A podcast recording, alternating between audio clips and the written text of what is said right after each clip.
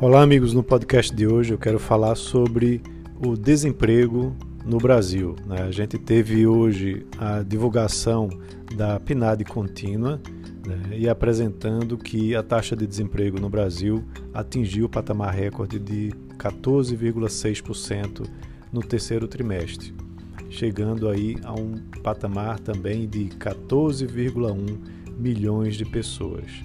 Né? É, esses dados foram divulgados na pesquisa nacional por amostra de domicílios contínua mensal, a PNAD contínua, né, pelo IBGE, e apresenta um retrato mais abrangente do que aquele divulgado pela CAGED, né, já que aí você tem também não só os empregos formais, como também os empregos informais.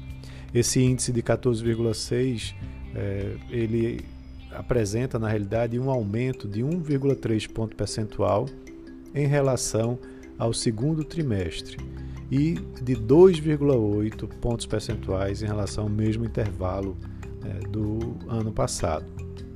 Essa é a maior taxa registrada na série histórica, iniciada lá atrás, em 2012, né, correspondendo a 14,1 milhões de pessoas, que dão 1,3 milhão de desempregados que entraram nessa fila em busca de, de oportunidades aqui no Brasil.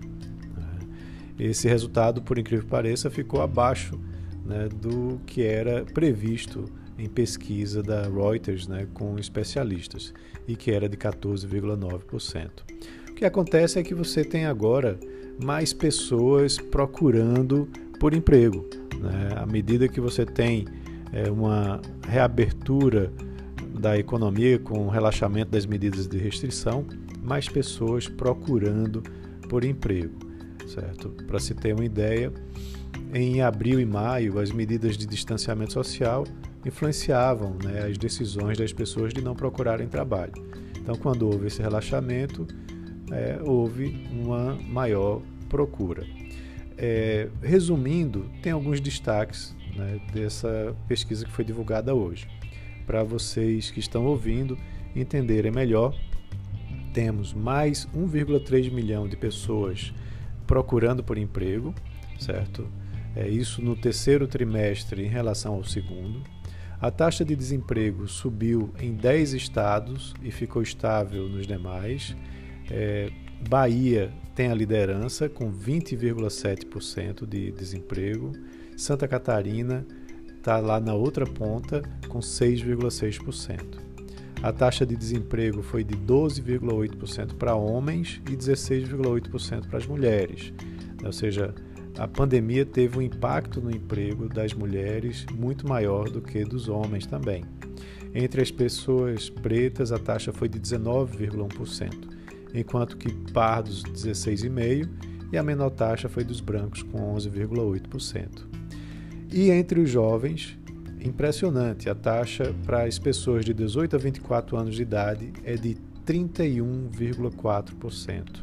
E isso não é somente por conta da pandemia, já de um bastante, de bastante tempo que você tem essa taxa mais elevada. Outra coisa importante é que contingente de ocupados atingiu uma mínima histórica de 82,5 milhões de pessoas. Então, se temos uma população de algo em torno de 210 milhões de, pessoas, de habitantes, 82,5 milhões de pessoas trabalham. Então, esse nível de ocupação é de 47,1%. Né? Menos da metade da população em idade para trabalhar está ocupada no país. É, os desalentados, vale lembrar que são aquelas pessoas que desistiram de procurar emprego, bateu um novo recorde, chegando a 5,9 milhões. E a subutilização também chegou a um novo recorde de 30,3 milhões, 30,3%, que dá 33,2 milhões de pessoas. Tem mais. O número de pessoas com carteira assinada caiu 2,6% em relação ao segundo trimestre, com a perda de 790 mil postos. E o percentual da população ocupada trabalhando por conta própria foi de 26,4%. A informalidade aumentou de 36,9% para 38,4%, é, o que corresponde a 31,6 milhões de pessoas. e a massa de rendimentos dos trabalhadores caiu 4,9%. Então é uma situação muito complicada né, para o, o, emprego aqui no Brasil, né, causado é, principalmente né, pela pandemia. Mas, claro, a rigidez das nossas regras trabalhistas também é, colaboram muito para que você não consiga contratar mais, principalmente entre os mais jovens. Né? Como eu disse, o percentual de desemprego dentre os mais jovens é de 31,4%. Né? Então, certamente, se você tivesse uma carteira verde e amarela ou qualquer outro programa que permitisse uma flexibilização para que eles trabalhassem, melhoraria bastante esse índice de desemprego. Né? É, quando a gente vai olhar né, a parte do, dos tipos de ocupação, né, houve uma queda dos empregos com carteira assinada, sem carteira assinada, o trabalhador doméstico, é, também por conta própria, fazendo com que no total tivesse essa queda de 11 é, milhões né, de desempregados.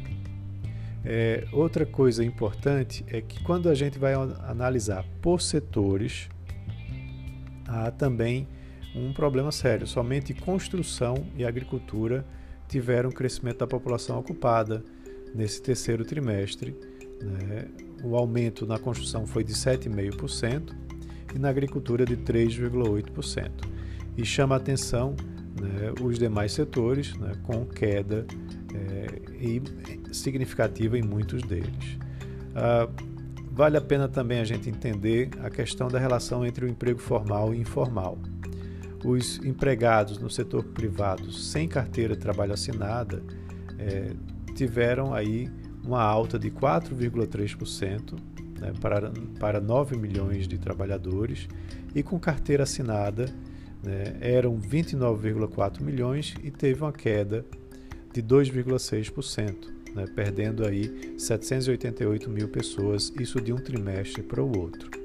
Os trabalhadores por conta própria tiveram um acréscimo né, para 21,8 milhões, um aumento de 0,6% nesses últimos três meses. Então, é uma situação muito preocupante. A gente precisa é, ver né, que a economia está retomando, mas, como eu sempre digo, é, o emprego em geral é a variável macroeconômica que é mais difícil de apresentar uma retomada, principalmente porque nós temos uma rigidez na lei trabalhista que complica bastante. Né. Então é isso, pessoal. Um ótimo final de semana a todos e na segunda-feira tem mais. Um abraço.